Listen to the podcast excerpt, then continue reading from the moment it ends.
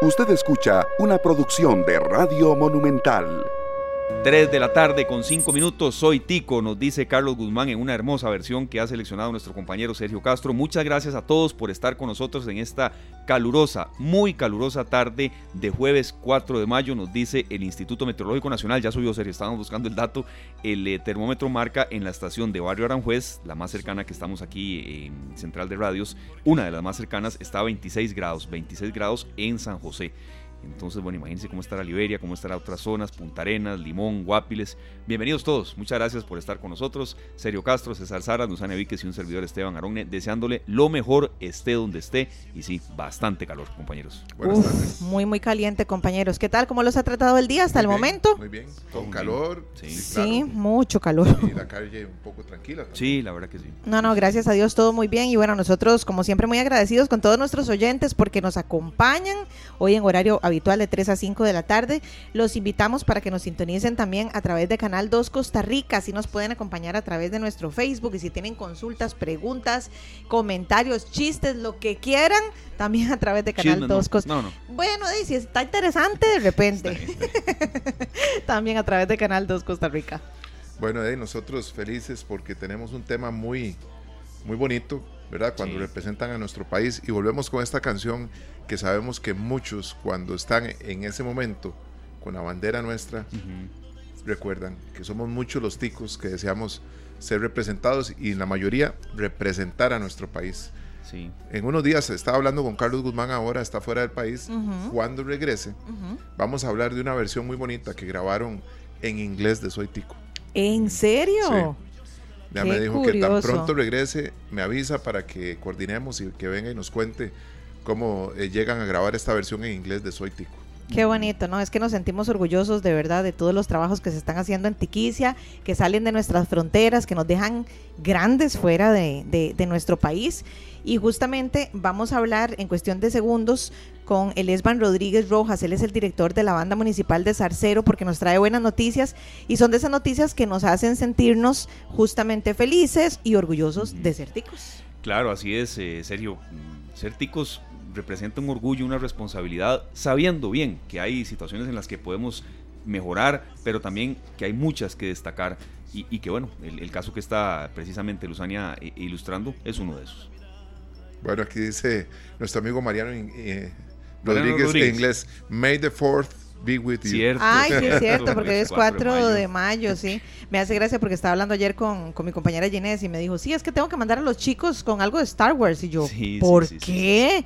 Y ya, me, ya, ya después me contó que sí es cierto que, que hoy es el día de Star Wars. Y yo, bueno, es que como yo no soy fanática de Star Wars, no, no había perdido del radar esa información. Yo lo era, lo era ya con, de- ¿En con el paso de los años, de las canas. del- Todo fue Ahora- cambiando. Ahora, ¿Cuál veo el, es? pe- ahora veo el periódico con café. No, viera qué risa. impreso. Ahora, ahora andaba almorzando aquí en Plaza Mayor, por aquí cerquita. Ajá. Y cuando voy entrando, me pegué un susto porque vi un muchacho con un casco enorme, ¿verdad? Y claro, yo no sé, me van a disculpar la ignorancia, pero es uno de los robots esos de Star Wars. Sí, Casco sí, blanco. sí. Eh, Sí, exacto. sí, sí, sí. Y así estaba el muchacho. Yo, yo casi me retrocedí, ya después me acordé de que May the Fourth we, Un be soldado with you. imperial.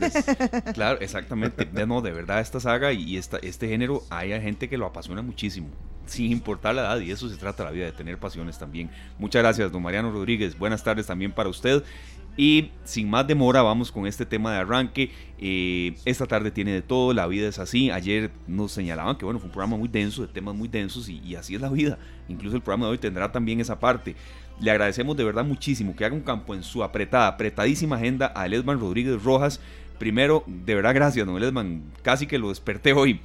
Pero de verdad queríamos hace rato tener un contacto con usted, con ustedes y, y irlo, mm, a ver, concretando poco a poco, eh, dando mayor divulgación a esto que ustedes van a hacer, ¿verdad? Usted es el director de la banda municipal de Zarcero. eh, en usted van representados casi 320 jóvenes de Zarcero y otras partes del país y van para Pasadena, al desfile de las Rosas 2024, será el primero de enero. Eh, es verdad, falta mucho, yo sé, pero el proceso de selección no fue nada fácil. Eh, esto es de, de ensayos todos los días, de preparación todos los días y queremos ver un poco cómo les ha ido en este proceso, cómo están y cómo está esa banda eh, de decenas y decenas de personas. Eh, el gran saludo desde aquí de San José, allá está Zarcero, don Elesban, bienvenido. Bueno, muy buenas tardes a todos, eh, un gran saludo, agradecerle, agradecerle este, esta apertura hacia la banda municipal de Zarcero. Eh, bueno, realmente fue una bendición lograr esa segunda clasificación a un evento de altísimo nivel como es el desfile de las rosas, ¿verdad? el torneo de las rosas. Realmente fue un logro, algo histórico para Costa Rica que pues que una banda repitiera por segunda vez. Nosotros participamos en el año 2020, cuatro años después de participar de la audición, logramos pues nuevamente eh, ingresar a este prestigioso evento, evento que es difícil ingresar, pues son muchas aplicaciones de bandas, no solo de, o sea, de toda Latinoamérica, podemos decir así, que, que audicionan y pues Dios bendijo a la banda municipal de Zarcero, que sea la única representante de Latinoamérica para el primero de enero del 2024. Bueno, eso es una noticia maravillosa, don Elesman, porque realmente ustedes han trabajado fuertísimo y sabemos que la selección, ¿con, con cuántas bandas estaban compitiendo? ¿Ustedes tenían esa información? Oh, claro, casi todos los años se presentan de 50 a 60 aplicaciones solamente por la parte de Latinoamérica, ¿verdad? Pero audicionan bandas de Estados Unidos, audicionan bandas de, del continente europeo, entonces realmente pueden ser más de 100 aplicaciones que le pueden llegar al, torneo de las rosas para, para este año, ¿verdad? Para el, año que corresponde. Bueno, don Elesban, yo, yo, quiero detenerme por aquí un momento y, y, perdón que seamos tan incisivos, pero es que estamos un poco en shock, para bien, ¿verdad? O sea, como entre 50 y 60 bandas solo de Latinoamérica, ¿verdad? Porque no estamos ahí contemplando Estados Unidos y otros, otros lugares, otros países.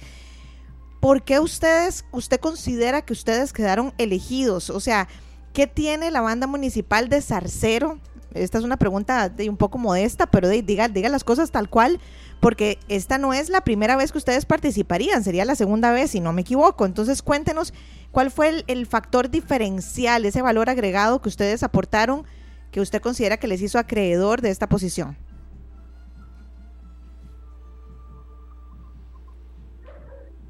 Don Elesban, ¿nos escucha? ¿Por ahí nos escucha, sí? Claro que sí, correcto. Ah, ok. ¿Me, escuchó la consulta o se la vuelvo a hacer? Perdón, eh, no, no, no escuché la última pregunta.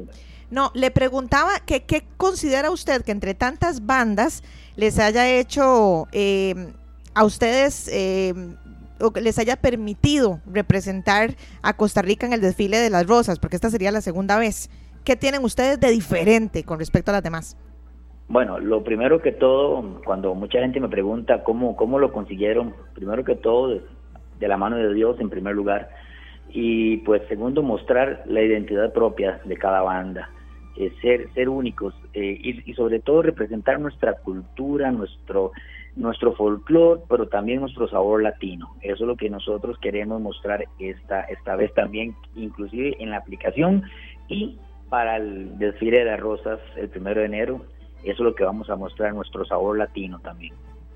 Perfecto. Don Elesban, eh, hablar un poco de la conformación, ¿verdad? Son 320 jóvenes. Eh, ¿De qué edades a qué edades van? Por supuesto, no, no a ver, no, no cada uno cuántos años tiene, pero ¿cómo es un poco el grupo? Eh, porque es muy heterogéneo, supongo. Eh, ¿Cómo se compone semejante grupo de personas que nos van a poner, bueno, de verdad en lo más alto allá en Estados Unidos el primero de enero del año entrante?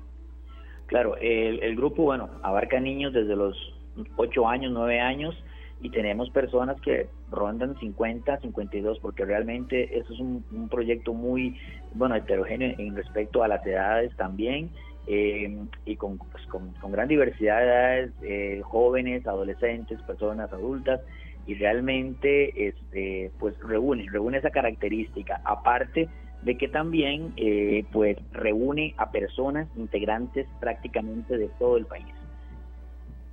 No, él es Perdón. ¿Qué marcará la diferencia entre la presentación de ustedes del 2020 a esta, del 2024? Ok, eh, como lo, lo externé antes, la diferencia va a estar en el sabor latino. Nosotros en el año 2020 quisimos resaltar, pues, por supuesto, eh, nuestro folclore. Eh, este año, aparte de nuestro folclore, al ser la única banda latinoamericana, tenemos que representar el sabor latino. Somos latinos el tema del, del desfile de las rosas es música, música, y nosotros eso es lo que queremos representar, música con mucho color, con mucho sabor, con mucho baile, eso es lo que queremos demostrar en el, en el desfile de las rosas. Y, pero cuando habla de latino, se habla de salsa, merengue, calipso, ¿qué, qué, géneros musicales incluyen? Correcto, vamos a incluir desde bolero, cumbia, salsa, merengue, por supuesto nuestra música, eh, en nuestro ritmo, pues costarricense, el tambito, ¿verdad? También van incluidos, pero en realidad es una mezcla de diferentes ritmos, eh, un poco más recargado a la parte latina que acaba de mencionar, cumbia, salsa, merengue. Don Eledman, bueno, estábamos leyendo por acá que la agrupación está conformada por 320 jóvenes de Zarcero, y bueno, y también de otras regiones del país. ¿Cuántas personas de estos 320 jóvenes, cuántos irán y cómo hacen para costear eh, ese, ese dinero que se necesita? Porque estamos hablando de viajar a otro país, de estar unos días por allá y no es una tarea sencilla. Por supuesto, bueno, cada joven eh, pues se esfuerza haciendo actividades, eh, ventas, mm, rifas, se hacen actividades en conjunto para recaudación de fondos eh, actualmente sí tenemos ya casi un 90% de muchachos e integrantes con las visas aprobadas, pero todavía queda un pequeño rezago ahí de visas que en estos meses esperamos concluir. Eh, básicamente con actividades, con, con, medios propios, los muchachos todos logramos pues salir adelante. Eh, obviamente, pues apoyo grandísimo de lo que es la Municipalidad de Zarcero, del apoyo logístico del Ministerio de Cultura y Juventud también y pues de nuestros patrocinadores que es Copeande y el grupo INS, Instituto Nacional de Seguros. Eh, básicamente por ahí es donde logramos salir adelante con todos estos gastos que sí son muchos, son muchos los que, los que se realizan. Claro, don Elman, una consulta, cuando, cuando hablamos de todo este esfuerzo que ustedes están haciendo, eh, usted está haciéndonos un espacio, usted es eh, profesor, docente de un colegio, los demás estudian, eh, es decir, esto es un esfuerzo adicional que ustedes hacen con mucho sacrificio, pero con mucha alegría también. ¿Cómo está el proceso de entrenamiento? ¿A qué horas ensayan? Eh, ¿Cómo se da también el intercambio de, todo lo que tienen que hacer diariamente? Porque esto no es de la noche a la mañana. Yo repito, sabemos bien que esto es hasta enero y que estamos, no hemos llegado ni a junio, yo sé muy bien, pero el proceso de preparación no se da de un día para otro. Correcto. Eh, realmente, actual, bueno, actualmente la banda ensaya todo un domingo, de 8 y 30 de la mañana a 3.30 de la tarde un domingo. Hay personas que salen de Guanacaste a las 5 de la mañana para estar aquí a las 8 de la mañana y devolverse casi a las 4 de la tarde para llegar 8 de la noche y así en diferentes lugares.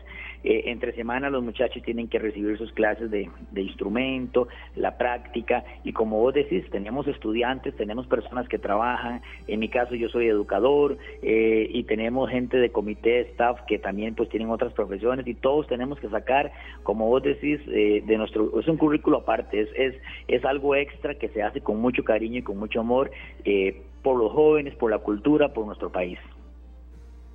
Bueno, eso un ejemplo a seguir definitivamente. Esperemos que muchos músicos más, muchos muchachos que empiezan de una forma inocente, ¿verdad? Participar en las bandas de la escuela y del colegio. Claro. Después se van involucrando, cuando se dan cuenta están a un nivel como este, don Elesbank. Realmente es aplaudible, admirable. Nosotros esperamos que cada vez más los niños incursionen en el arte de la música para que eh, pues tengan a mano cosas maravillosas en las cuales participar con su, con su comunidad y participar también en este tipo de festivales internacionales.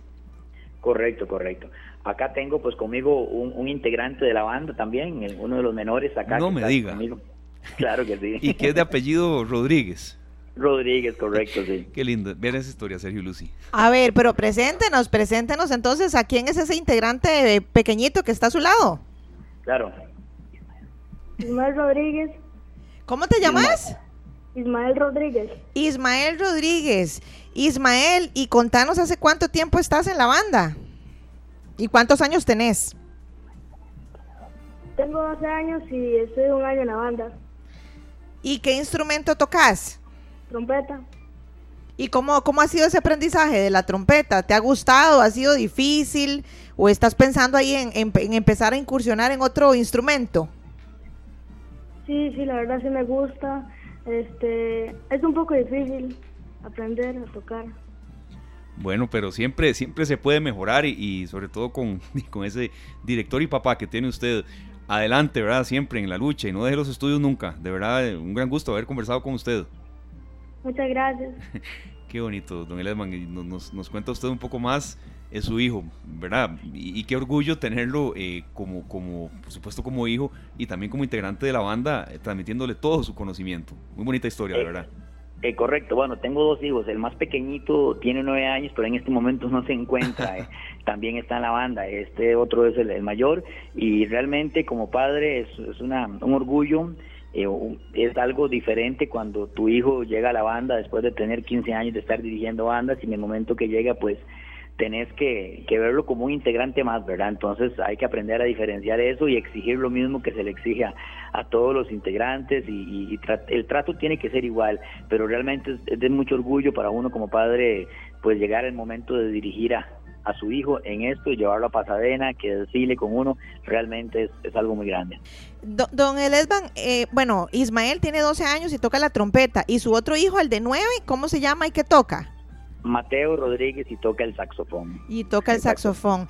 Don, don, Elesban, ¿qué le quiere decir usted, aprovechando que estamos tocando este tema y que usted lo está viviendo en carne propia?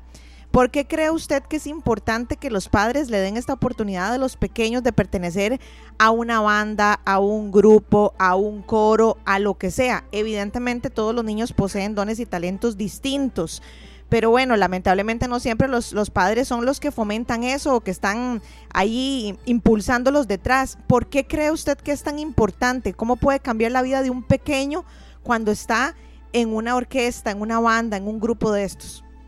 Correcto, todos estos programas son preventivos. Eh, yo siempre he dicho que no hay que esperar que el adolescente, que el niño caiga en las situaciones, en los flagelos que tiene nuestra sociedad para intentar rescatarlo. Es bueno prevenirlo. El deporte, la cultura, yo siempre le digo a los padres y siempre yo he tenido, me, pongo ese ejemplo, hay que tenerlos a ellos ocupados, ocupados en algo porque realmente en nuestra sociedad pues está cayendo en, en muchas, en muchas situaciones que ponen en peligro a los jóvenes, a los niños. Entonces invito a los padres que siempre, como te digo, deporte, cultura, arte, todo lo que realmente los mantenga a ellos eh, entretenidos, los alejen de todos estos flagelos, eh, bienvenidos sea, que realmente le den todo el apoyo a todos los padres que me están escuchando en este momento, que brinden ese apoyo a sus hijos en cualquier arte o deporte. Sí, sí, sí, que los alejen del sedentarismo, de, de vicios, eh, también de tanto dispositivo tecnológico con límites, eso llegó para quedarse, pero de verdad es un mensaje muy valioso. Don Elman nos pregunta por acá, los oyentes se manifiestan y muchas gracias Alejandro Cruz, que va en carretera desde Heredia. Preguntar por favor si van a hacer presentaciones para ir a contribuir. Eh, eh, si hacen presentaciones en próximos meses o semanas o a dónde, a dónde se puede escuchar lo que ustedes eh, interpretan, don Elman. Claro que sí, el 14 de mayo estamos en el desfile en el Bicentenario de San José, ahí en San José, domingo 14 a partir de las 10 de la mañana, que por cierto se encuentran desfilando todas las bandas del Festival de la Luz, que van a estar en San José. El 27 de mayo vamos a estar en el Molo Oxígeno, también en una presentación sábado en el, Molo Oxígeno en Heredia, eh, por el momento. Y sí, eh, más que todo en la temporada navideña es donde empezamos a hacer ya más presentaciones eh, navideñas, ¿verdad? Y, y preparación para el desfile de Rose Parade eh, don Elesban, es muy fácil contar la historia ahora y decir, bueno, ya estamos listos, eh, estamos seleccionados, vamos, pero ¿cómo llega usted a, ser el director de la banda municipal de Zarcero? ¿Cómo fue ese, ese gusanillo que fue creciendo, me imagino que desde niño también, que ahora se lo hereda a sus hijos? Eh, correcto, bueno, todo inició en escuelas, en escuelas de Zarcero, eh, iniciamos con bandas escolares, y a partir de ahí fue creciendo, fue creciendo, quisimos inculcar nuevos músicos en Zarcero, hasta que llegó el punto que la municipalidad quiso brindarnos el apoyo y seguimos creciendo con el apoyo de padres de una asociación por la música de Zarcero y bueno, el proyecto Dios nos ha bendecido y realmente nos bendice cada día y ha crecido, ha crecido a, a este punto de poder repetir por segunda vez eh, un Rose Parade a ganar el Festival de la Luz de San José el año pasado, en, el 2022 ganamos el primer lugar y realmente pues nos sentimos eh, realmente felices por, por este proyecto. Yo siempre he dicho que si lo puedes soñar, lo puedes lograr con mucho esfuerzo y con la ayuda de Dios. Perfecto, vea, le robamos nada más los minutos que usted nos había dado, porque sabemos que va para dar clases y, no, no, el, el, trabajo es prioridad, pero de verdad hay un, un, oyente aquí que nos escribe, Franco Vares, las felicidades, felicitaciones más sinceras para esta banda excepcional de Zarcero. No es poca cosa ser seleccionado para participar en el Rose Parade. Sé lo que son las marching bands en los Estados Unidos al ser graduado de la Universidad de California en Berkeley, que tiene una de las mejores bandas universidades universitarias en los Estados Unidos. Muchas felicidades y todos los éxitos del mundo. Nos dice don Frank que bueno ha vivido en Estados Unidos y, es que sí, ser seleccionado para esto no es nada fácil y, lo resume este oyente, eh, don Elesman. de verdad, muchísimas gracias por ese comentario y efectivamente es, un privilegio, es algo sin precedentes poder ir por primera vez y repetir aún más. Entonces, eh, muchísimas gracias por ese comentario. Bueno, y antes de, despedirlo, don Elesban, ¿cuánto tiene ya la, la banda municipal de Zarcero? ¿Cuántos años en total? Este año cumplimos 15 años, hicimos fiesta y todo, porque eran 15 años lo que cumplíamos. ¿Y cuál es el próximo reto? Ah, eh, ¿Cuál es la próxima meta que están tratando de abrazar o perseguir, aparte de, de esta presentación en el desfile de las rosas? ¿O están ahorita enfocados meramente en eso?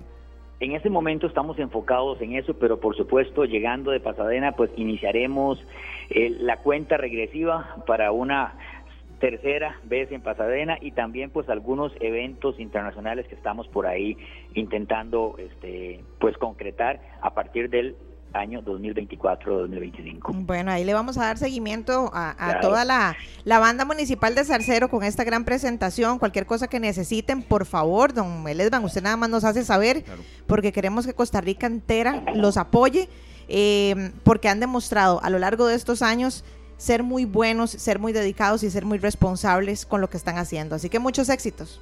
Muchísimas gracias por la invitación y ahí quedamos. Y realmente agradecido por este espacio que nos brindaron. Un placer enorme, don Elesman. Gracias. Un placer. Muchas gracias. Buenas tardes. Buenas tardes. Gracias, de verdad. Era Elesman Rodríguez Rojas, el director de la banda municipal de Zarcero, con una historia muy linda, ¿verdad? Eh, de que sus hijos son parte de esta banda, pero también de la parte de la disciplina que tiene que inculcarles porque para ellos también debe ser difícil estar en la banda y que no se digan, no, yo estoy en la banda porque, mi papá es el director. No, no, no, ya él nos explicó esa parte también. Tiene que dar resultados. Sí, exacto. Así que a Ismael y a Mateo los tiene aquí a, Mecate corto, entonces, muy bien.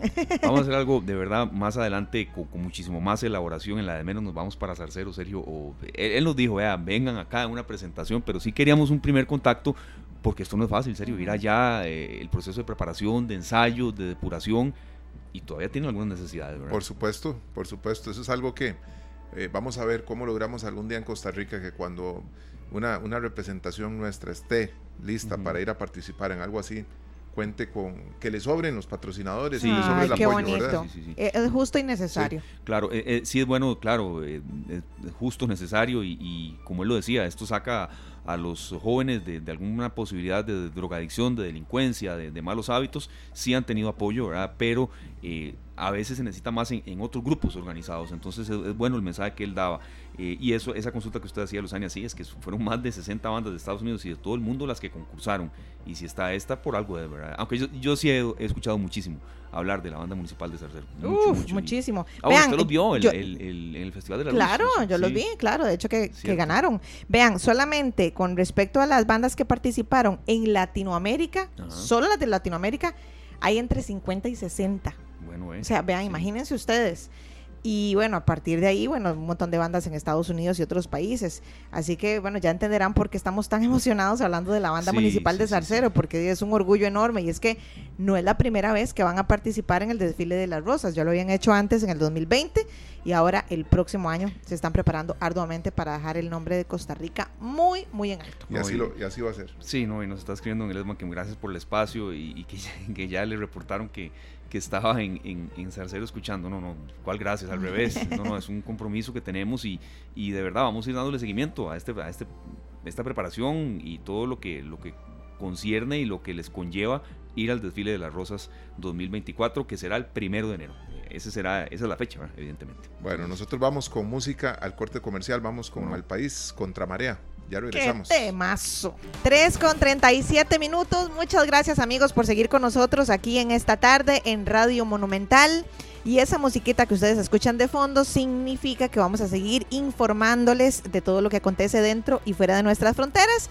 Y ya para eso está aquí con nosotros Paul Ulloa, el director de Noticias Monumental, con mucha, mucha información. ¿Qué tal, Paul? ¿Cómo estás? ¿Cómo están? Muy buenas tardes. ¿Cómo les ha ido? Todo muy bien, gracias a Dios. Muy bien, por, muy bien. Por dicha, con bastante calorcito. Sí, sí, sí. Veo que todos vienen en manga corta, solo yo sigo. Ah, pero es que usted es el director de, Noticias Monumental. por eso anda así tan formal. No, no, ayer andábamos reformales. A veces un día sí, un día no es. No, pero, pero es que está haciendo calor. Sí, mucho. Eh, hoy la temperatura eh, llegó, según la estación eh, meteorológica ubicada aquí en el Tobías Bolaños en Pavas, que es la más cercana, llegó a 30.5 grados Celsius.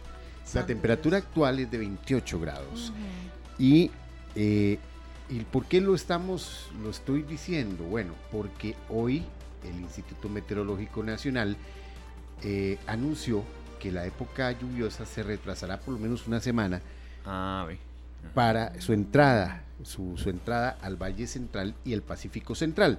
Según lo que tenía previsto el meteorológico, hoy comenzaba precisamente esa, eh, e- esa, esa etapa donde ya se asienta la- la estación lluviosa. Pero el fenómeno del niño eh, va a provocar que esta época lluviosa sea irregular. Esto debido a la transición, esta rápida transición del, de- del fenómeno de la niña hacia el fenómeno del niño. Así que va a dar un pequeño atraso, pequeño atraso en el inicio de la época lluviosa. Según la, la actualización del meteorológico, se espera que el inicio de las lluvias eh, para el Valle Central y el Pacífico Central en- empiece entre el 10 y el 16 de mayo, eh, es decir, de la próxima semana. Sí. Eh, para Guatuso, los Chiles y Upala será entre el, 10 entre el 13 y el 19 de mayo. Y eh, para el Pacífico Norte habría un retraso de dos semanas, por lo que se espera que sea entre el 29 de mayo y el 4 de junio. Así que parte del comportamiento de este fenómeno del niño que eh, en este momento lo que nos afecta es una, el, ingreso de una masa de aire seco que está sobre el mar Caribe y que eso ha provocado que aumente un poco los vientos alisios y que eh, estemos, tengamos estas Estas temperaturas, sí. temperaturas. Para muestra un botón, en, en la estación usted hacía referencia aquí, sí, la, la que está más cercana a, a donde estamos nosotros en estos momentos, en Cartago, la estación del Instituto Tecnológico marca 24.6 a esta hora. Cartago es una provincia en la que de- a- se conoce como la provincia del, del frío, que hace mucho frío ahí. 24.6 grados a las 3.40 de la tarde. Imagínense, está Sí. caliente, está caliente la tarde, así que, ojo, recomendaciones, hidratarse bien, como lo está haciendo nuestro querido amigo don Sergio. Eh, yo creo que usted también tiene mucha agüita Eh, aquí. yo también, pero ya casi no me queda. Ahorita Ya voy a ir a- también eh, Esteban tiene ahí, por ahí anda la copa, Eh, la se famosa está- copa. Se está hidratando con café, yo Se veo. está hidratando No sé con café, bueno. hidratante sea, Bueno. pero bueno. Y si sale, bueno, utilizar el, el protector solar y estarse hidratando. Use una gorrita si tiene poco pelo, eh, pero es recomendable también andar con sombrero, con protector solar, algunas veces con manga larga, un poco que, que- que no Sí, sí, se sí. vea afectado por la situación del sol. Sigo en necio en ese tema. Repito, hay gente que solo puede hacer ejercicio entre 11 mm, de la mañana y una y media de la tarde. Pero si lo hacen, de verdad, si van a correr, eh, Tienen que estar muy bien Bien, bien hidratados, hidratados, el y, vigilar, solar, y vigilar que no, no les dé un golpe de calor. sí, sí, sí, si sí. se empiezan a sentir medio mareados, no, no voy a seguir, no, no, suave, pare, pare y eh, busque una sombra, hidrátese bien, eso es lo más importante para evitar precisamente esos problemas. Otra de las informaciones, bueno, ya eh, ayer hablábamos de este, de este proyecto de ley que eh, ingresará a la corriente legislativa sobre eh, las mm, plataformas digitales, este acuerdo que se llegó entre los taxistas y las plataformas digitales para un proyecto de ley que, digámoslo así, empareje las condiciones que tienen eh, tanto los servicios de plataformas de transporte como los taxistas. Bueno, el ministro del MOP pide a los diputados no variar ese proyecto de plataformas digitales para no romper este consenso, este consenso que se ha logrado tras eh, muchas reuniones entre estas eh, partes. Así que el ministro del MOP hace un, un llamado, porque recordemos que, y esto no es, no es nuevo, usted sabe cómo presenta un proyecto de ley en la Asamblea Legislativa, pero no sabe cómo sale. Eh, si hay variaciones importantes que siempre hacen los diputados. Eh, así que eh, es, esta es la petición que está haciendo el ministro de Obras Públicas y Transportes para que no, eh, para que tal y como está entrando, que es un consenso entre las partes, entre los taxistas, entre el gobierno y entre los representantes de las plataformas digitales, bueno, ya que existe ese consenso, se puede aprobar tal y como está. Y otra noticia que ha llamado mucho la atención, eh, y es en, ese, en, la- esa labor de reporteo fuerte que, hace, eh, que hacemos aquí, eh, los compañeros, que hacen los compañeros hacen los compañeros de Noticias Monumental.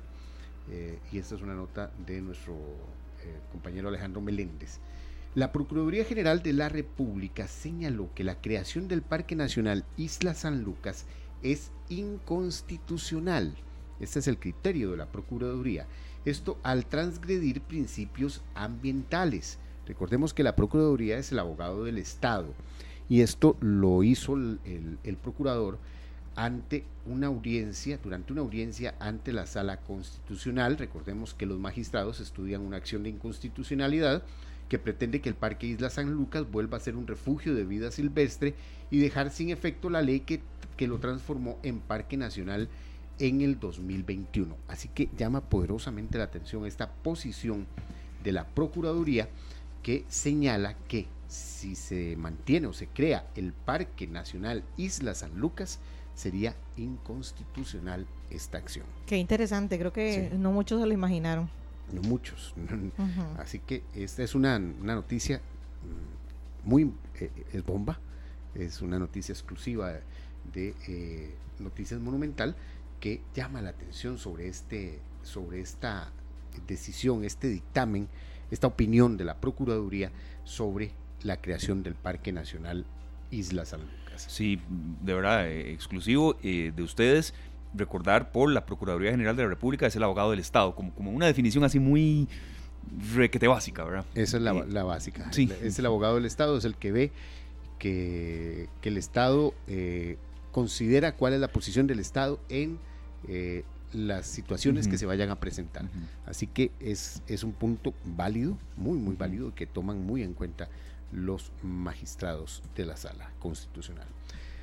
Y hoy, hoy traía un, un- un dato, hoy traía una información que al que le hemos estado dando, mm, le hemos estado dando seguimiento.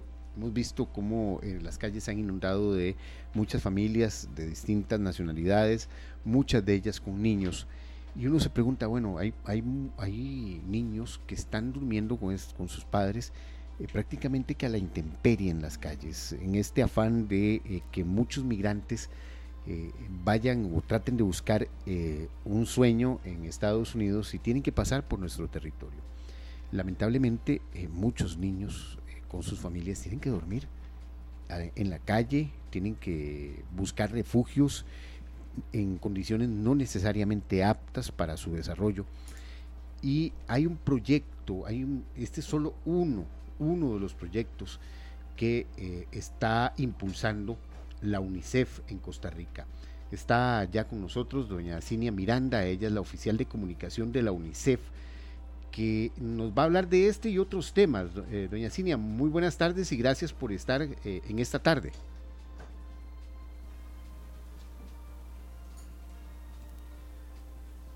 Ver, doña Cinia, se nos perdió un toquecito. A ver si ya ella estaba ya conectada eh, vía Zoom para ver si eh, ya nos puede, nos puede hablar sobre este tema que les decía.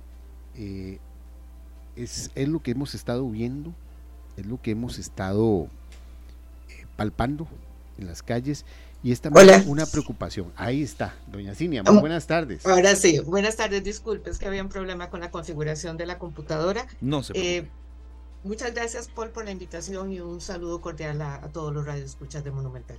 Bueno, doña Cinia, yo quería empezar hablando de porque este, este, este programa de espacios seguros eh, ya tiene una importante cantidad de personas que están asistiendo a este, a estos, de- podemos decirle que son, sin serlo, pero son, refugios, son lugares para que estas familias, migrantes la mayoría, puedan dormir de forma temporal y también eh, esté, estén eh, los niños de estas familias que son migrantes y que tienen la intención de seguir hacia Estados Unidos, seguir en su camino eh, desde su país de origen hacia la nación norteamericana o hacia Norteamérica, puedan tener un espacio, por lo menos, donde dormir tranquilos, donde no haya, eh, digamos, que, que no haya un tanto riesgo como es dormir en las calles, como dormir en un lugar completamente desconocido. Efectivamente, Paul, yo diría que los espacios seguros son más que un espacio físico, pero que es muy importante porque efectivamente permite que muchos de estos niños que se convirtieron en lamentablemente parte del paisaje de San José y de zonas fronterizas como Ciudad Nelly y los Chiles, este, ya no estén eh, en las calles, sino que tengan un lugar donde ellos y sus familias puedan este, estar seguros. El Envisur, en el caso de Ciudad Nelly, se ha convertido en un ejemplo.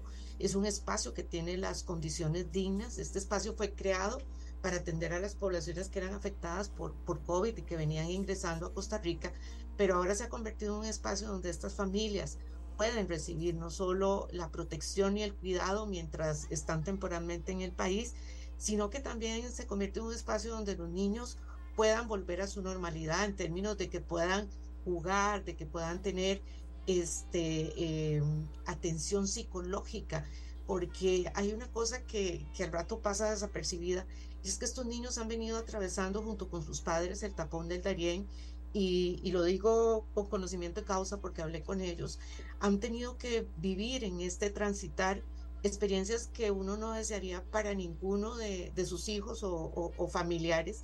Han tenido que ver personas muertas en el camino, han tenido que sufrir ellos mismos situaciones de miedo por la separación de sus padres en determinados momentos, el miedo a la selva, eh, picaduras de insectos, eh, miedo a las culebras. Y cuando estos niños llegan a Ciudad Neily, es realmente llegar a un espacio también de, de, refugio donde encuentran dichosamente una población que también ha sido muy generosa en recibirlos.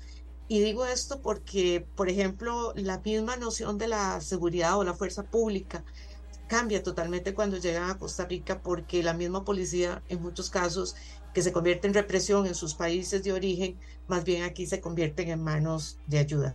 Entonces, eh, este fenómeno estuvo muy concentrado en Ciudad Neily y, y, diré que dichosamente también llegó a San José porque obligó a que las instituciones y la ciudadanía también nos diéramos cuenta en forma muy evidente de cuál era la situación que estaban viviendo estas poblaciones, porque mientras estuviera en las fronteras, probablemente muy poco nos daríamos cuenta de esta situación. Entonces, en, UNICEF ha creado en los últimos dos años eh, 38 espacios seguros que no solo están hechos para atender a la población migrante que está en tránsito, sino también para aquella que ya se ha sentado en Costa Rica, porque tenemos que tener en cuenta que en Costa Rica últimamente han entrado más de 200 mil personas migrantes, pero no solo de la frontera sur, sino también de la frontera norte, que vienen con la intención, eso sí, de quedarse en Costa Rica. Y el espacio seguro también es un espacio para que estos niños, niñas y sus familias se integren a la sociedad costarricense y puedan también recuperar sus estudios. El espacio seguro les ofrece alternativas de lectoescritura, deporte, recreación y una serie de oportunidades que muchas veces eh, no tienen en las mismas comunidades donde ellos vienen a sentarse, que como ustedes saben, muchas veces son poblaciones de, de en condición de pobreza o de escasos recursos y, y, que estas poblaciones pues tienen que integrarse aquí porque es la opción que muchas veces tienen. Claro, doña Cine, le saluda Esteban Arón del equipo de esta tarde y gracias de verdad por acompañarnos en un tema tan humano y, y, y tan informativo a la vez nadie sale de su patria porque quiere, ¿verdad? Siempre hay una razón de peso, a veces muy dolorosa, eh, a veces no tanto, pero, pero mm, de una manera inicial nadie deja su tierra porque quiere, ¿verdad? Y, y si es el drama de un niño, tiene mucho más realce humano. Yo quería consultarle un poco estos espacios temporales, de cuánto depende lo que un niño pueda quedarse ahí, qué tipo de seguimiento se le da de sus necesidades, eh, personal médico a cargo que tengan o no, cómo es un poco el, hábitat de ellos ahí, en estos espacios. Eh, viera que eso, Esteban, y gracias por la consulta, va a depender de cada caso en particular. Eh, recuerde que en el tema humano no podemos aplicar recetas de cocina porque es lo que pasa con el niño y con su entorno familiar. Muchas veces estos grupos familiares traen de dos a tres niños.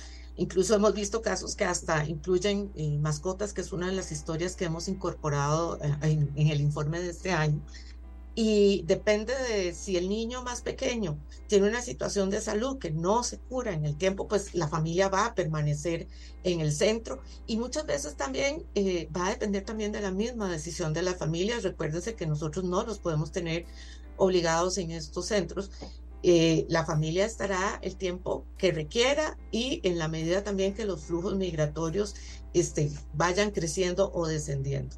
Eh, en los casos de las condiciones de salud, y aquí dichosamente Costa Rica también ha sido eh, generoso y respetuoso de los derechos humanos y de los derechos de la niñez, en muchos de estos casos cuando son situaciones de salud muy severas o son referidos a los centros de salud o a las clínicas o en muchos casos también a los hospitales.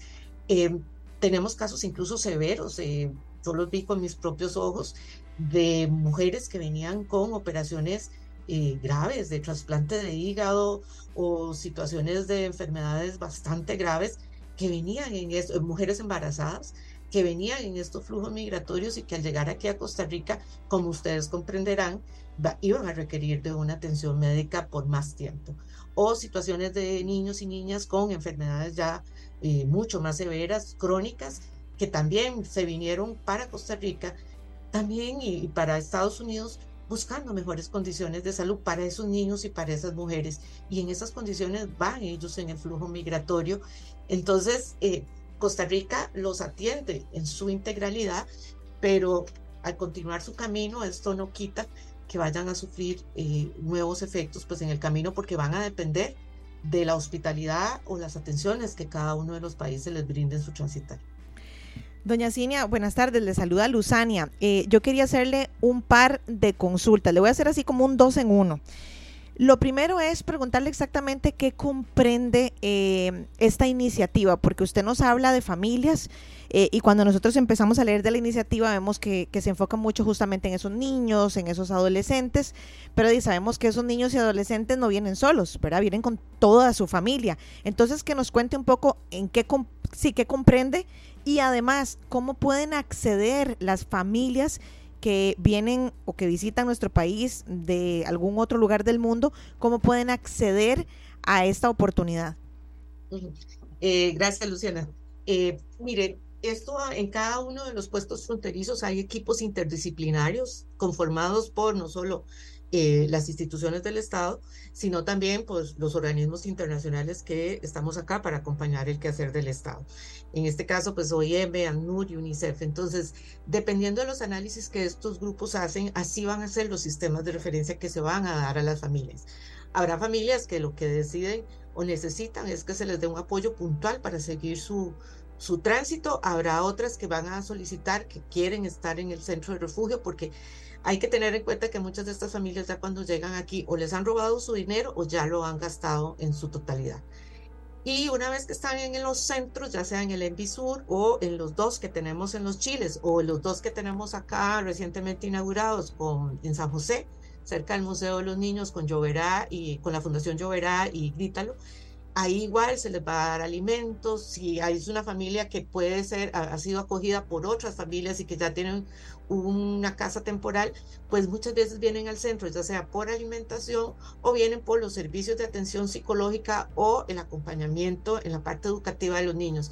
Muchas veces estas familias vienen a lugares que están completamente hacinados y como nos lo decían ellos, esto es una, un espacio para, para respirar y, y como lo decía una de las señoras, es volvernos a sentir personas, es sentir que nos están tratando con respeto y con dignidad, porque en la ruta que han venido han sido víctimas de asaltantes, este, los que se llaman, este, estos, los que están con la parte migratoria, los, ay, se me fue el nombre, ah, bueno, ahorita, ahorita me acuerdo, están en las fronteras moviendo a la gente y, y, y en el camino han sufrido una serie de situaciones. Entonces, es volver a sentir que ellos están. Entonces, no es que cualquier persona simplemente viene y dice, ah, yo quiero irme a, meter al ENVI o quiero que me, que me acepten en el ENVI Sur, esto no. Hay un sistema de diagnóstico y atención para cada una de las familias y estos grupos interdisciplinarios se encargan de hacer estos, estos apoyos o muchas veces también vienen por referencias de las mismas instituciones, que ya sea porque la familia se fue directamente al centro de salud o a un hospital eh, ellos lo refieren a estos centros para que después se les dé el apoyo que se requiere. Doña eh, esto es solo uno de los tantos programas que eh, ha instado o ha promulgado la UNICEF en Costa Rica, porque son varios. Ustedes acaban de presentar el informe anual eh, donde se ven varias iniciativas, eh, muchas impulsadas junto con el MEP, con fundaciones, con redes, eh, con las redes de cuido, pero también hay otra, hay una que me llama mucho la atención además de este de espacios seguros y es el, la ayuda que se le está dando a varias comunidades muy, muy particulares. Estamos hablando de Cotobruz, Matina, Pocosí, Talamanca, eh, Buenos Aires, Golfito, bueno, son 25, 25 cantones que fueron seleccionados eh, por ustedes porque son eh, los que tienen mayores retos en cuanto a la situación de la niñez y, también en el, en el, asunto de la pobreza de, de, muchas de estas familias y de los niños hay un dato que, ustedes han proporcionado eh, muy actualizado, 154.853 menores viven en pobreza extrema. Eh, es un punto porcentual más que el año anterior. Y eh, un total de 1.188.767 niños, niñas y adolescentes vivían o viven en pobreza. 455 mil vivían en pobreza monetaria, que tiene, eso es, eso es otro, otro, otro término, pero me ha llamado mucho, mucho la atención este, este dato, estos datos, estos, este trabajo que están haciendo en estas 25 comunidades. Efectivamente, eh, Paul, eh, la pobreza y, en esto UNICEF ha insistido cada vez que sacamos un informe eh, anual o un informe de la niñez, hemos levantado la voz porque decimos que la, la pobreza tiene rostro de niño y de mujer. Y vimos que también el, el número de eh, familias o de hogares creados por mujer, por mujeres, también aumentó y esto significa eh, que, que, tenemos que preocuparnos como país porque estamos condenando no solo a nuestra niñez, sino a, a las mujeres a este, vivir en la pobreza. Y, ese bajamos por un lado las condiciones de pobreza digamos generales pero la pobreza extrema en los niños aumentó y en el caso de las mujeres eh, también vemos que los hogares jefiados por mujeres pasaron del 48.6% al, en el 21 al 50.3 en el 2022. Si a estos niños y a estas mujeres no les damos las oportunidades y condiciones necesarias, lo que estamos eh, es generando más y más generaciones eh, que no van a tener las condiciones ni las capacidades ni las habilidades necesarias para poderse insertar eh, no solo en el mundo de oportunidades que ofrece Costa Rica, sino por supuesto en el mercado laboral. Con respecto a estos 25 territorios que, que usted señala, esto no solo es un tema de UNICEF, es una decisión del nuevo sistema de Naciones Unidas, del sistema de Naciones Unidas, perdón, porque este año también es muy particular, se estableció un nuevo marco de cooperación del sistema y tres agencias del sistema de Naciones Unidas teníamos que hacer eh, nuevos marcos de cooperación y esto significa que eh, priorizar cuáles son los temas que vamos a ir abarcando para ajustarnos y responder a las realidades que tiene Costa Rica. Por ejemplo, el tema migratorio, esto no era un tema tan fuerte para Costa Rica y ya lo es, y eso implicó que nosotros nos reinventáramos y, volviéramos, por ejemplo, a comprar suministros, que es una cosa que hace rato UNICEF dejó de hacer en Costa Rica, o por ejemplo lo que pasó con COVID, que nos tocó volver al tema de la vacunación que ya el Estado había asumido con, con gran fuerza y que pues por supuesto lo continúa haciendo. Entonces, ¿qué es lo que dijo el sistema de Naciones Unidas? Eh, la pobreza y la desigualdad se sigue eh, concentrando en lo que son las zonas costeras, fronterizas y en las áreas periurbanas de Costa Rica. Son esas fracturas que vemos en el área metropolitana cuando hablamos de comunidades como Guararí, La Carpio y otras más, en donde ya sabemos que se ha sentado la pobreza y que se requiere una mayor inversión este, bajo 16 criterios que estableció el sistema de Naciones Unidas, es que se determinaron estos 25 territorios requieren una atención mucho más especial y ahí es donde se va a concentrar con mayor fuerza toda la cooperación del sistema. Eso significa que UNICEF va a entrar a trabajar con más fuerza en los temas de niñez, ya lo estamos haciendo con los espacios seguros que como lo decía, ya estamos en 38 eh, zonas y, dentro de esos varios de estos territorios que ya están señalados acá.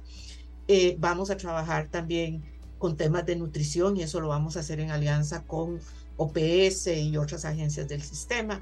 Eh, va a trabajar también los temas ambientales y económicos, el tema de empleo con OIT.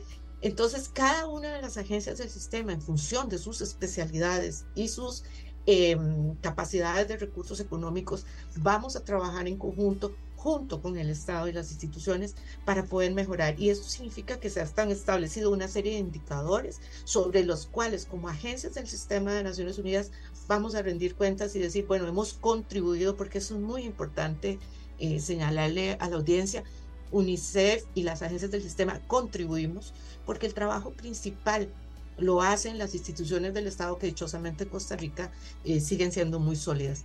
Pero nos corresponde decir en qué hemos podido contribuir realmente para que la realidad de esos niños, de esas mujeres y de los grupos especialmente vulnerables que ya los conocemos y sabemos dónde están, que es el caso de la población migrante, como hemos hablado, eh, la población indígena, que no es un secreto en Costa Rica, que tenemos una deuda histórica con esta población, eh, la población afrodescendiente, las personas y los niños con discapacidad que sufren N cantidad de discriminaciones y por supuesto las niñas, las mujeres y adaptándonos al nuevo, a las nuevas realidades también tenemos que hacer un mayor esfuerzo por las poblaciones en diversidad sexual, porque también están viviendo una serie de discriminaciones y situaciones eh, que les impiden también su pleno desarrollo. Nada más eh, hago la aclaración, eh, sí, y es una observación válida. Eh, la población total de niños y niñas y adolescentes, según el INEC, es de 1.188.767. De esos, 455.000, más de 455.000 vivían en pobreza monetaria y de esa cantidad, 154.853 viven en pobreza extrema. Nada más por aquello de las interpretaciones de los datos que siempre es muy importante eh, aclarar y tener tener muy preciso. No, los datos hay que manejarlos con bisturí. Vea, doña Cinia, un tema muy humano y nos comenta por acá Johnny Salazar desde Santa Bárbara de Heredia. No nos, no nos detalla si el caso que nos está haciendo alusión son migrantes o no, pero en niñez nos dice, qué triste realidad. Bien Heredia, centro, tres niños con sus madres. Al menos, eso es lo que, al menos eso es lo que creo. Lo más triste es que compré tres hamburguesas con un refresco y justo cuando lo estaba repartiendo entre los tres, al final no eran tres, eran cinco con su madre, o sea, eran diez compré dos hamburguesas más y las partí a la mitad, Dios sabe que no podía dar más. Entonces, bueno, la gente se sensibiliza con estos temas, creo que es necesario. Y, ahí va un poco haciendo hilo conductor con esto que nos dice este oyente. Si hay alguien que quiere colaborar con este esfuerzo de UNICEF, mm, sé que UNICEF tiene fondos, ¿verdad? Se sabe y, es así, pero si alguien quiere dar una mano más, empresarios, ¿verdad? Que, en Costa Rica los hay. Y, el tico solidario en eso, ¿verdad? Em, puede comunicarse, hay algún canal de ayuda que, hay, hay socios, hay personas que son socios de UNICEF que eh, ayudan precisamente. Como los padrinos. Los padrinos son, sí, podríamos, no sé si se llaman así padrinos, doña Cinia, eh, que, puede, que pueden ayudar, son socios, eh, ¿verdad? efectivamente, y, están de nuevo, gracias. UNICEF tiene recursos, pero acuérdense que todos los recursos son limitados cuando hablamos de dinero. Y por eso también tenemos que tener en cuenta que Costa Rica enfrenta una realidad y es que estamos siendo un país de mediano ingreso que se estima va a llegar a ser un país de alto ingreso. Si Costa Rica llega a convertirse en un país de, alto ingreso, significa que las Naciones Unidas disminuye, o en este caso UNICEF debe disminuir los fondos que nos otorgan a Costa Rica para trabajar en los temas de niñas. Y es por eso que hemos empezado a hacer procesos de, de recaudación de fondos en Costa Rica, porque aquí tenemos que recordar otro dato importante. América Latina es una de las regiones más desiguales del mundo. Y Costa Rica refleja eso. ¿Qué significa? Que tenemos personas con mucho dinero y gente con muy poco dinero. Y los países que han sido donantes de, Naciones Unidas, lo que nos están diciendo es, los ricos de sus países también tienen que contribuir y compartir su bienestar. Entonces, por eso, desde el año pasado hemos empezado con fuerza un programa de socios de UNICEF que implica que las personas a nivel individual pueden eh, donar recursos según sus posibilidades eh, estamos en varios malls y también pues vamos a empezar ahorita ya una campaña mucho más fuerte para que las personas puedan eh, donar directamente a las cuentas de UNICEF. Pero igual si los llaman por teléfono en algún momento, confíen que es UNICEF, igual eh, pueden llamarnos o accesar a nuestra página web, ahí están los números de teléfono de donde los están llamando porque sí necesitamos más recursos para poder ayudar no solo a, las niñas y niños migrantes, sino a toda la niñez en Costa Rica. UNICEF no solo trabaja para las poblaciones más excluidas, nosotros trabajamos para toda la niñez. Eh, por ejemplo, la plataforma Aprendo Pura Vida, que está disponible eh, y que hemos trabajado con el MEP, es para toda la población estudiantil. Cuando trabajamos procesos de vacunación o otras estrategias con OPS y la Caja y el Ministerio de Salud, no son solo para los niños de escasos recursos, sino para todos. Entonces, es, yo creo que la, el, el COVID lo que nos enseñó es que hay situaciones que no discriminan ni por edad, ni por género, ni por, ni por condición. Y en este caso la pobreza o el cumplimiento de los derechos de la niñez es lo mismo. Nosotros tenemos que trabajar para todos los niños porque todos los niños, niñas y adolescentes nos necesitan en diferentes niveles. Un niño puede tener un mejor nivel educativo o un mejor ingreso, pero sí se requiere que lo acompañemos en procesos de empoderamiento adolescente o de adolescente o desarrollo de capacidades para la vida y la empleabilidad futura. Por eso también trabajamos con el INA. Tenemos proyectos fuertes con el Parque de la Libertad, que, que ahora vamos a trabajar con ellos, un centro de innovación y economía creativa para generar oportunidades de empleabilidad para no solo los jóvenes eh, de las comunidades que están cerca del Parque de la Libertad, que sabemos que son comunidades de escasos recursos, sino para que muchos más jóvenes tengan la posibilidad de formarse en temas tecnológicos y que están en el mercado de punta y que vienen a responder a la cuarta revolución industrial como es la, la animación digital y todo lo que salga ahora con la inteligencia artificial y cada cosa que se va a inventar. Y queremos ir adelante con Costa Rica para generar esas oportunidades y, la formación. Incluso ahora también acompañamos al web a devolvernos a cosas básicas que, que se nos atrasó con la pandemia. Y sabemos que el reto de la vocación es muy fuerte, pero estamos teniendo eh, ahora generaciones que no pueden leer bien y que no están comprendiendo la lectura y también hemos hecho un llamado para volver a todo el tema de la lectoescritura, para que los niños tengan la posibilidad, nosotros como periodistas sabemos que si no tenemos esa habilidad básica de leer, escribir y saber comunicarnos, las posibilidades de tener un trabajo en el futuro cada vez van a ser más limitadas. Si no empezamos a invertir en esta población, eh, en la etapa no solo de la, de la primaria, y lo más importante, empezar desde atrás. El cambio de Costa Rica y el cambio de las generaciones empieza en la primera infancia. Y es más, si quisiéramos más, ser más radicales, empezamos desde el embarazo porque un niño que es bien cuidado y atendido va a, va a tener una serie de habilidades y destrezos cuando nazca que se le va a facilitar la vida. Pero si yo empiezo desde la primera infancia, y por eso apoyamos tanto a la red CUDI, porque si yo a los niños desde pequeñitos les empiezo a dar una serie de habilidades, eh, no solo vamos a tener como país un mayor retorno, porque ya hay datos que demuestran que por cada dólar que yo invierto en la primera infancia voy a tener una tasa de retorno de 7 a 8, eso significa que el país como tal va a dejar de invertir en otras cosas y va a poder invertir en, en, otros temas porque invirtió en estos niños. O sea, van a tener mejor nutrición, mayor salud integral, o sea, miles de cosas que aquí nos daría toda la tarde conversando sobre este tema, porque es cuando decimos que los niños en esa etapa son esponjas, es una esponja integral que está absorbiendo un montón de cosas que nos van a servir cuando somos adultos. Entonces, eh, es una por eso en este informe hemos dicho que Costa Rica avanza con su infancia porque en el momento que empecemos a invertir de nuevo más sistemáticamente y más estratégicamente en la niñez desde sus etapas más tempranas, estamos no solo garantizando que Costa Rica va a estar mejor, sino que estamos garantizando generaciones más preparadas y, generaciones que tengan las oportunidades que muchos de nosotros tuvimos gracias a esa educación, gracias a un país que puso a la educación y a la salud en el centro del desarrollo. Eso es lo que ha caracterizado a Costa Rica. Y, y creo que lo que nos corresponde o lo que insistimos como UNICEF es que hay que volver a poner la salud, la educación y ahora un gran desafío que todos lo estamos sintiendo en carne propia, que es el tema de la violencia en todas sus expresiones y en particular la violencia contra la niñez y la adolescencia que también nos está generando estragos muy importantes en, esta población.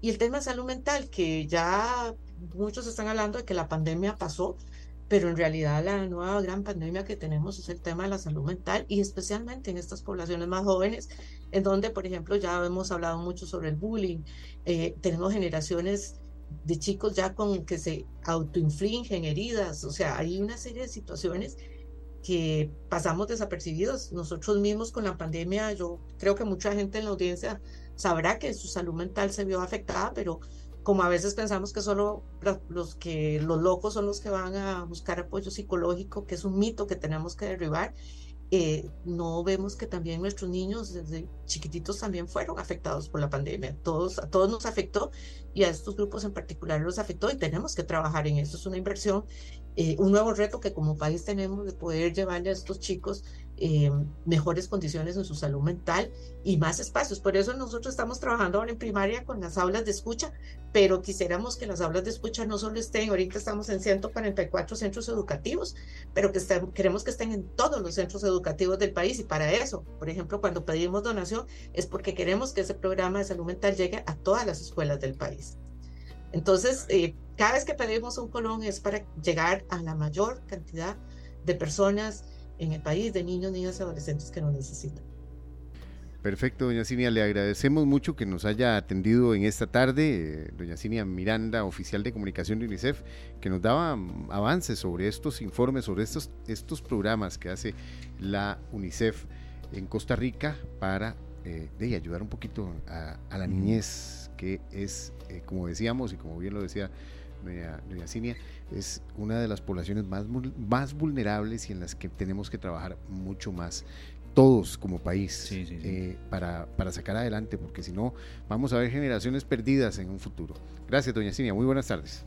Muchas gracias a ustedes de verdad por este espacio y por darnos la oportunidad de compartir este trabajo y quedamos a su disposición para poder profundizar en otros temas que ustedes quieran. Buenas Muchas gracias, doña Cinia. Gracias, de verdad. Tal vez eh, muy trillada la frase, la niñez es el futuro de todo país pero hay que llenarlo de condiciones que, que, les puedan permitir desarrollarse. Un tema muy humano que trae usted a la palestra Poli que lo desarrollamos acá en esta tarde. No sé si había alguna otra información que compartir. No, no, nada más invitarlos a las 7 de la noche en tercera emisión. punto, sí. Gracias, Paul. Ahí estaremos, 7 en punto entonces. Mañana tenemos un programa muy variado en el que estamos trabajando los tres desde hace, desde hace muchas horas y, y ahí le contaremos y, bienvenido. Perfecto. 4 con 15. Usted nos dice con qué seguimos, serio. Tenemos mucho, pero mucho más para todos ustedes. Eh, rápidamente nada más, eh, em, nos han llegado muchos mensajes de la gente eh, que se manifiesta con respecto a la, a la banda municipal de Zarcero. el tema inicial con el que hoy teníamos la entrevista de fondo en el primer bloque, Johnny Sanazar nos dice, debería darse a conocer el gran orgullo de participar en tan mundial evento. Cada día me siento más orgulloso de ser costarricense. Y hay otro oyente que nos escribe, y aquí está, desde Phoenix, Arizona.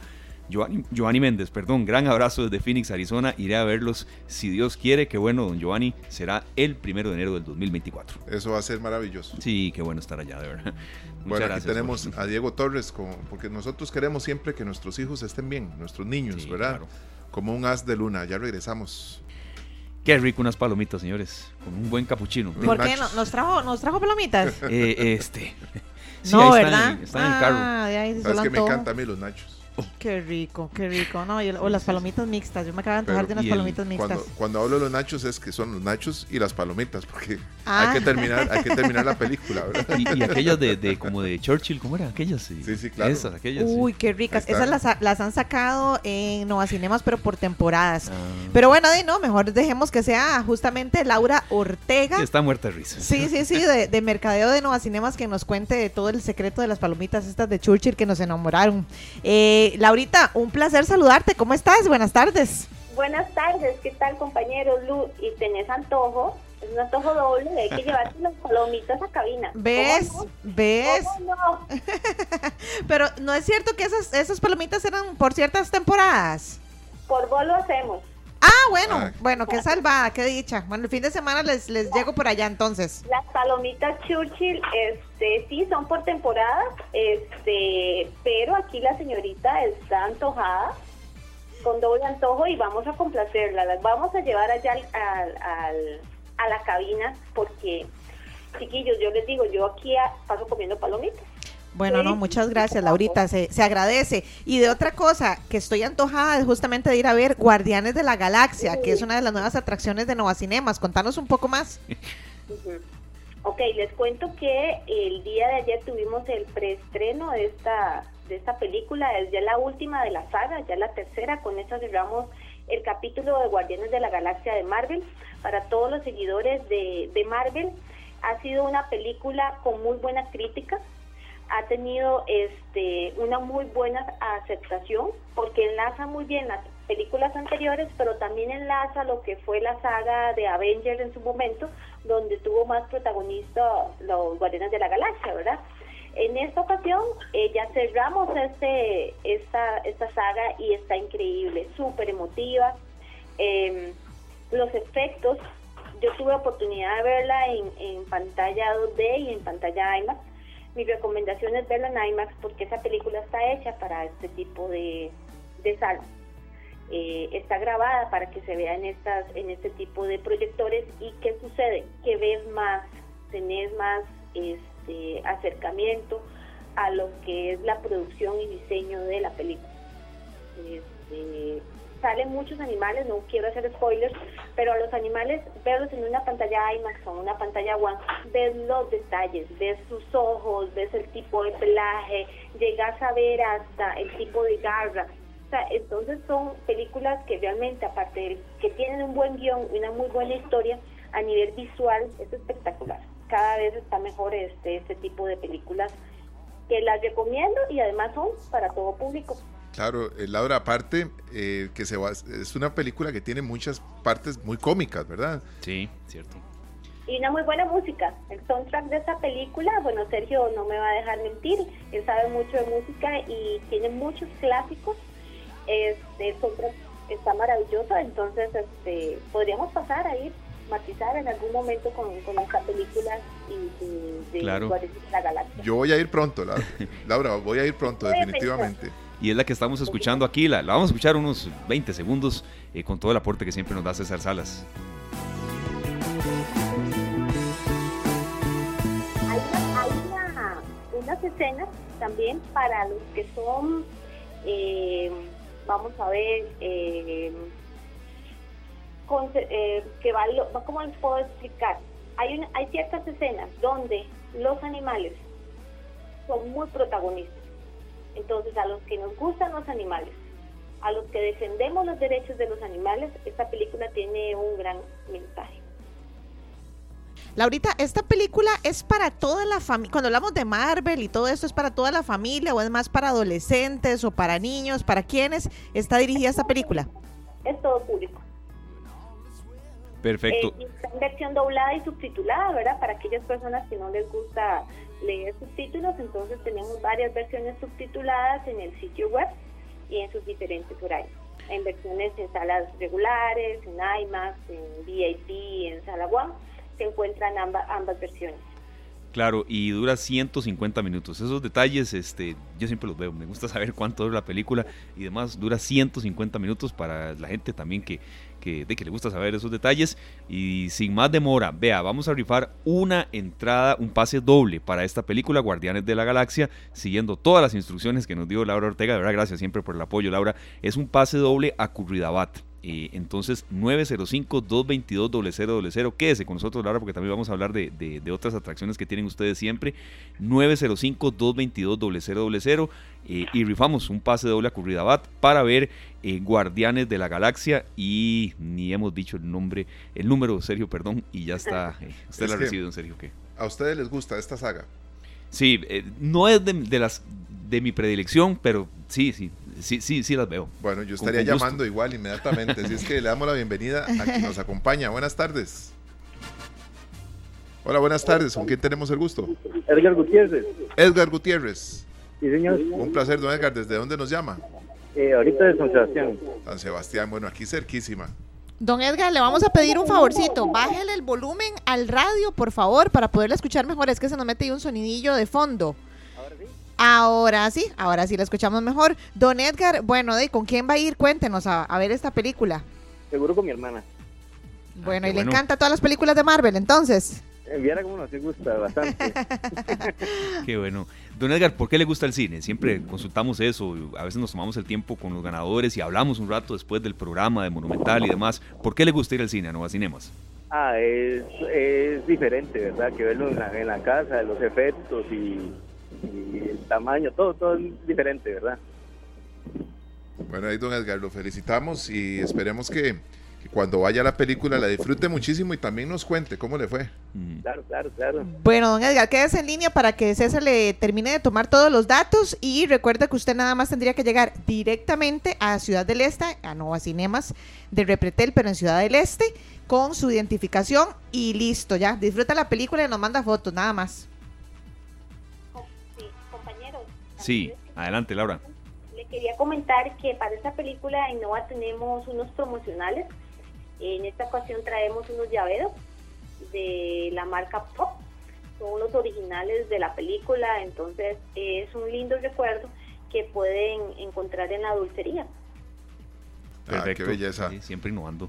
Bueno, Laura, perdón Esteban, Sí, es que yo, yo soy un fiebre y Laura sabe que a veces escojo bien y a veces escojo mal porque pero va, pero escoge. Sí, sí, sí. sí. pero paso yendo al cine y Laura siempre se da cuenta. Eh, Nicole, mi hija, eh, a veces eh, Mm. tiene un mal, mal, tiene un mal pulso, digamos. Elige mal, elige mal. Elige mal, sí. que no esté oyendo. Pero No importa. vemos la cartelera también siempre con opciones, películas de terror, comedias y demás. ¿Puedes contarnos un poco más de qué podemos ir a ver a Nova? Y como película animada, les recomiendo Super Mario Bros. Continúa en cartelera. Entonces, es una película familiar 100%, eh, también con un lindo mensaje. Está Super Mario, y me imagino que ustedes ya están informados que esta película a nivel mundial ha, ha roto muchos récords a nivel de eh, audiencia.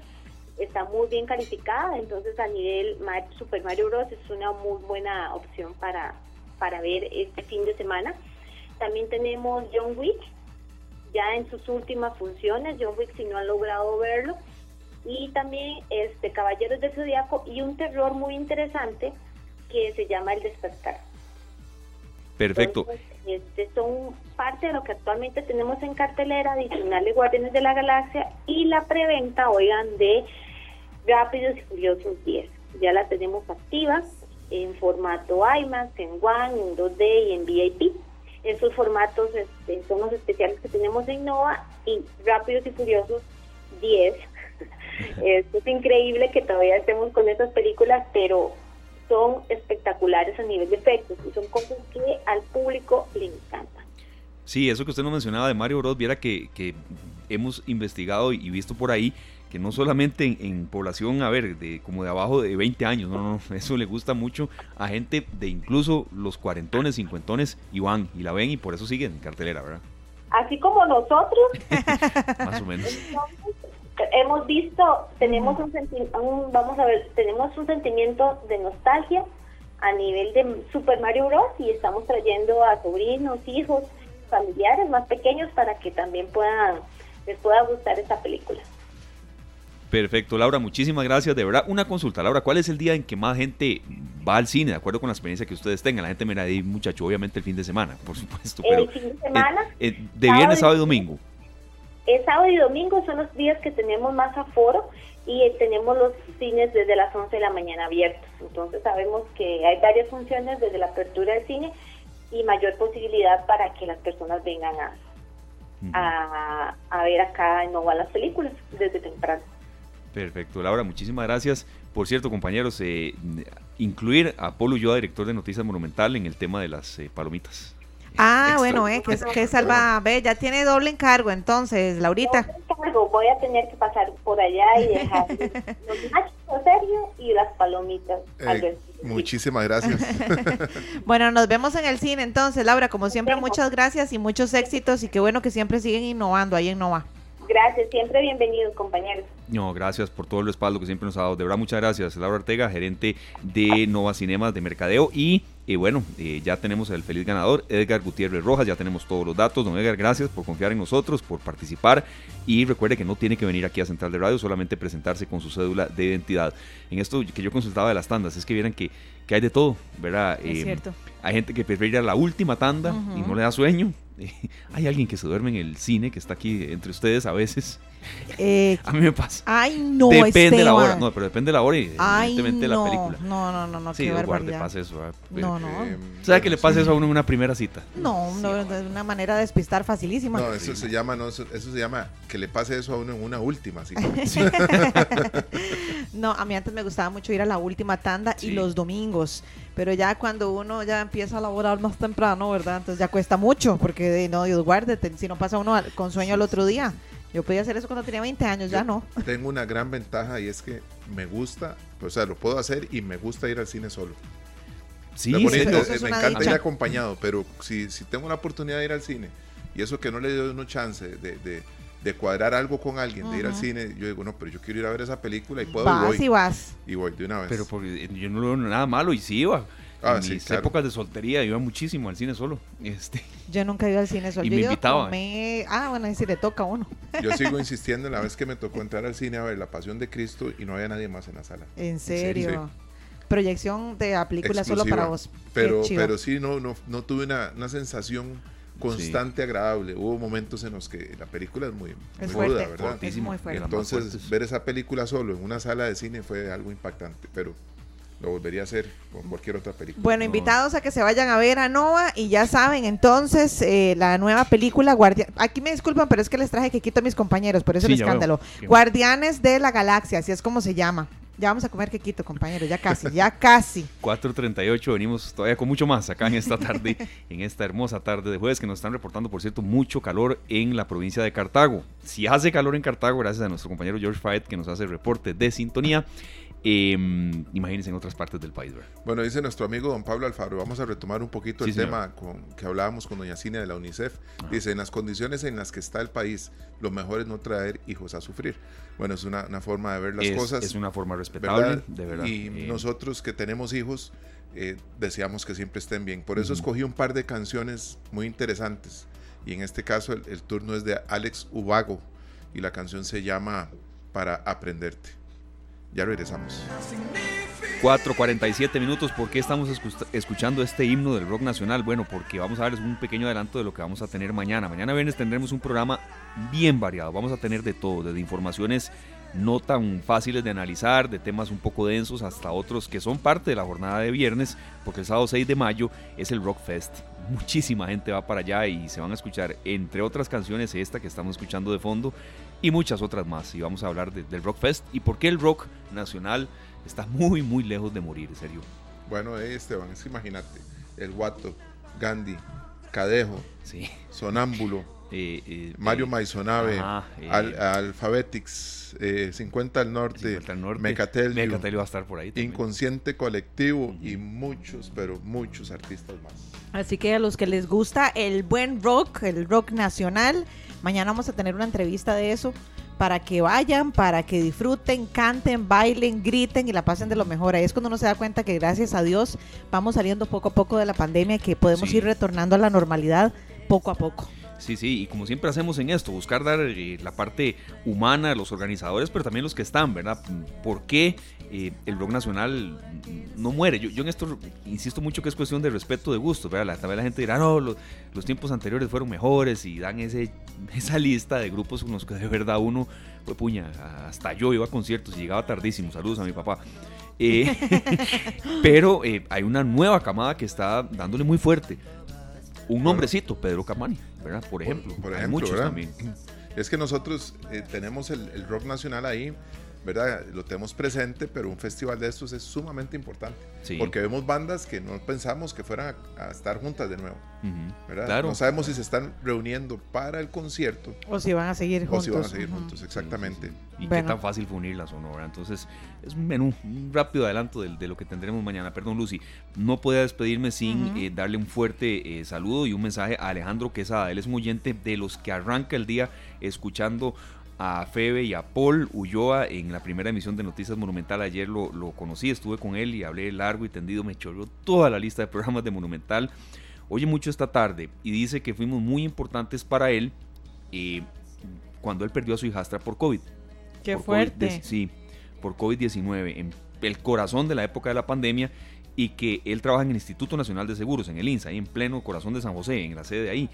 Y que eh, cuando se vino la pandemia, de, tuvo que virar todo y estaba desde la casa, no podía salir, eh, prácticamente eh, la radio fue su compañía. Entonces ayer lo conocí y el saludo para usted, Alejandro, de verdad, gracias por, por ser parte de la familia Monumental y quiere compartir parte de esa historia con nosotros al aire y ahí estaremos en contacto. Cuando realmente nuestro trabajo eh, empieza a tener un montón de valor, ¿verdad? Es cuando escuchamos estas historias, porque de verdad que sí. uno en la radio está hablando y no sabe cuánta gente lo, está escuchando, pero tenemos que tener tanta cautela, ¿verdad? Con, con la información que damos y cómo la brindamos. Pero esos, esos testimonios, Esteban, son maravillosos. Sí, sí, él nos dijo eh, prácticamente esto. Me dijo eh, que, que, nosotros fuimos una compañía para él en días que se le hacían eternos, en los que se tuvo que acostumbrar al teletrabajo y que quiere compartir un poco la historia con nosotros. Eh, claro, ahí ya, ya, lo agendamos y estamos en, en contacto y, y, escucharemos eso porque de verdad, el oyente es el impulso, la gasolina que uno tiene. Muchas gracias a don Alejandro y a toda la gente que siempre se toma el tiempo para escribirnos, para hacernos sus comentarios. Y esto no lo decimos de la boca para afuera, hasta sus sugerencias, porque a veces nos hacen sugerencias muy puntuales que analizamos y decimos, mira, sí, qué interesante. Uh -huh. eh, así que a todas esas personas que de manera respetuosa siempre nos escriben, les agradecemos porque eso nos ayuda a ser mejores cada día y a darles contenido de valor. Eso demuestra que ustedes no son como la canción que canta Gandhi, Invisible. No, no estamos pendientes de esa información porque es muy valiosa y nos motiva a seguir adelante y a trabajar para que cada información de esta tarde le ayude a todos a tomar mejores sí. decisiones. De eso se trata. Eso que usted dice, serio, cuando uno escucha esto, de verdad, de verdad se, se, se motiva mucho. Provecho con el que, que nos dice don Alejandro. Aquí no está escribiendo. Ay, sí, ay, es que me disculpan. Es que les voy a contar a los amigos oyentes qué fue lo que pasó. De que yo estaba muy calladita, ¿verdad? Cuando estábamos en la, en la intervención pasada, eh, hablando del tema que estábamos desarrollando, y empezó a sonar así. Y entonces, exacto, y entonces me canté yo solita, ¿verdad? Sin guitarra. Y entonces es que les estaba contando yo a los oyentes que estábamos aquí sirviéndonos un quequito para el cafecito. Pero bueno, ya nos supo muy rico, don Alejandro. Muchas gracias. Y bueno, recuerden que mañana, si Dios lo permite, vamos a tener eh, horario habitual, ¿verdad? Entonces, 5, vamos, mañana los esperamos de 3 a 5 de la tarde para hablar del rock nacional, entre otro montón de temas. Así que no nos fallen porque los esperamos puntuales. Bueno nos vamos. Le agradecemos muchísimo a César Salas sí, porque todos estos programas han sido realmente espectaculares y él nos aporta muchísimo también. Quedó lleno sí. con el que, que César, sí, que, que Dejó para llevar, un pedacito para cada uno, ahora estaba se, risa. lo, ahora se lo va a tirar escuchando, pegando el ojo. Gracias César, de verdad, a Pablo Díaz, a toda la gente que nos ha dado soporte para el programa de hoy. Y bueno, serio, usted, usted nos dice con qué nos despedimos. Tres en punto de la tarde mañana. El invisible, Gandhi. Así es. Feliz tarde, gracias.